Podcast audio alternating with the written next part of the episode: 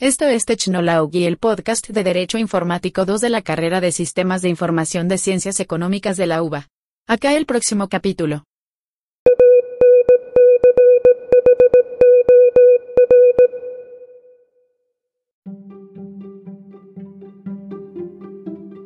Hola a todos, somos Abril Bauer y Tomás Pedro, alumnos de la carrera de Sistemas de Información de las Organizaciones de la Facultad de Ciencias Económicas de la Universidad de Buenos Aires.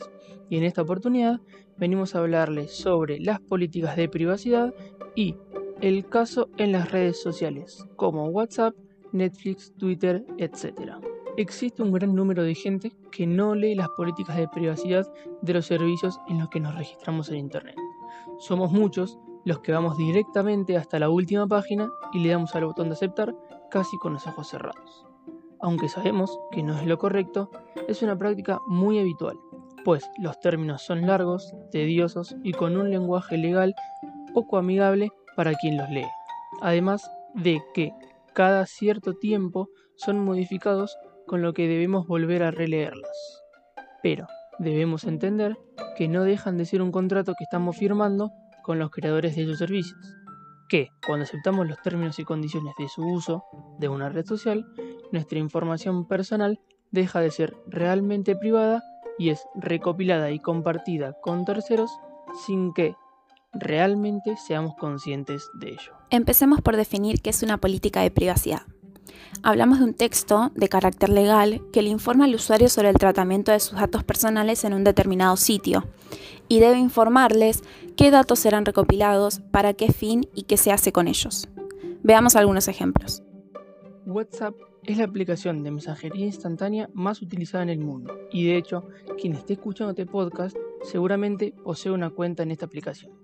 ¿Sabías que recopila información personal de los usuarios tal como tu número de teléfono y el de toda tu libreta de contactos, inclusive el de aquellos que no usen WhatsApp?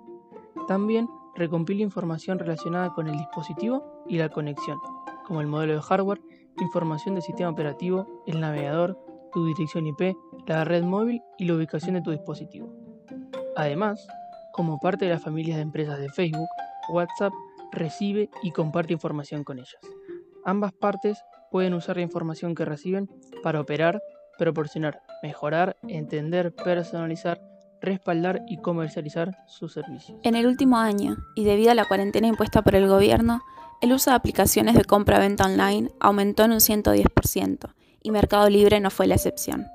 La aplicación recolecta tanto información personal como datos financieros y de identificación de identidad, y utiliza nuestra interacción con la página o con la aplicación para armar nuestras preferencias y mostrarnos las publicaciones en base al perfil que armamos. En el caso de Twitter, no solicita información tan sensible, ya que para la creación de un perfil en esta red social no es obligatorio introducir, por ejemplo, datos identificatorios. En este sentido, debido a que Twitter permite utilizarla bajo un seudónimo, los usuarios pueden realizar sus actividades en forma anónima, de alguna manera hablando, porque Twitter recibe información cuando el usuario visualiza contenidos o interactúa de alguna forma con sus servicios, lo que ellos denominan datos de registro, incluso si no ha creado una cuenta.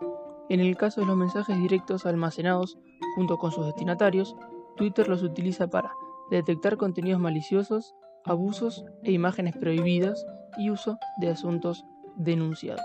Como sabemos, muchas aplicaciones son de origen extranjero y por tanto estamos aceptando con ellas que se regule su uso bajo las leyes del país de origen.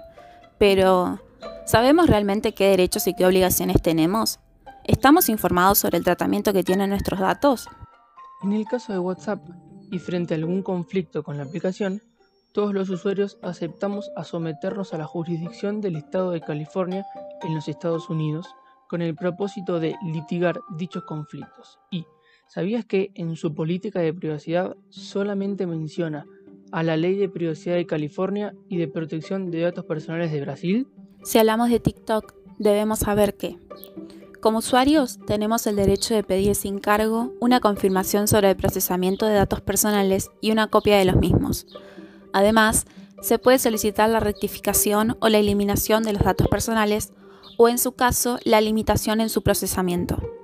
Es importante destacar que la aplicación no está dirigida a menores de 13 años y la política de privacidad lo aclara y pide que si como usuario considera que existen datos personales de una persona menor a la edad correspondiente, se haga el reclamo.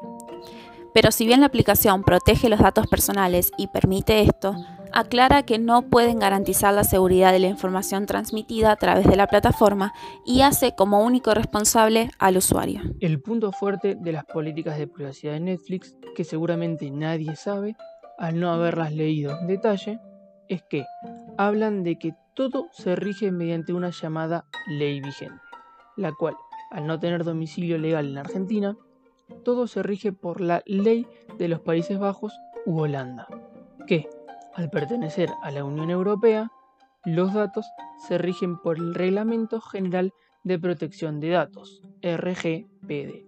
Esto, más que ser una desventaja, es una ventaja, ya que el mismo es más actual que nuestra ley y puede abarcar con mayor conocimiento, actualidad y ser más práctico con el tratamiento de nuestros datos personales. Ahora que conocemos algunos de los aspectos que permitimos al acceder a alguna aplicación, descubrimos que las políticas de privacidad son reglas que protegen a la empresa más que al usuario que las utiliza.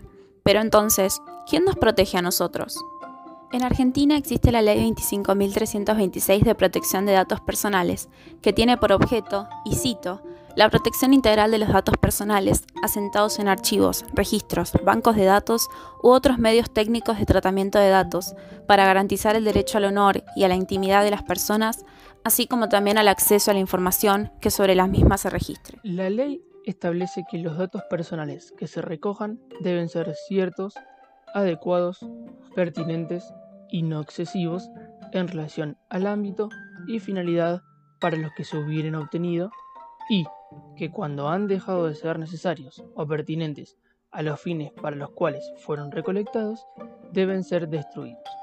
Asimismo, la ley establece que todo archivo, registro, base o banco de datos deberá inscribirse en el registro que habilite la autoridad de control para que sea lícito y que cada titular de los datos puede ejercer el derecho a acceder a sus datos personales y exigir su rectificación, supresión, confidencialidad o actualización. Para ir cerrando, si no leemos las condiciones legales antes de aprobarlas, no sabemos con exactitud a lo que estamos accediendo y tarde o temprano tendremos que lidiar con las consecuencias de esta irresponsabilidad. Las aplicaciones a las que accedemos no tienen costo. Sin embargo, pagamos esos servicios con información personal y por ello es importante que nos tomemos el tiempo para averiguar para qué se utilizan nuestros datos. Por último, y teniendo en cuenta esta realidad, debemos ser cuidadosos con los datos personales que compartimos en las redes. Muchas gracias.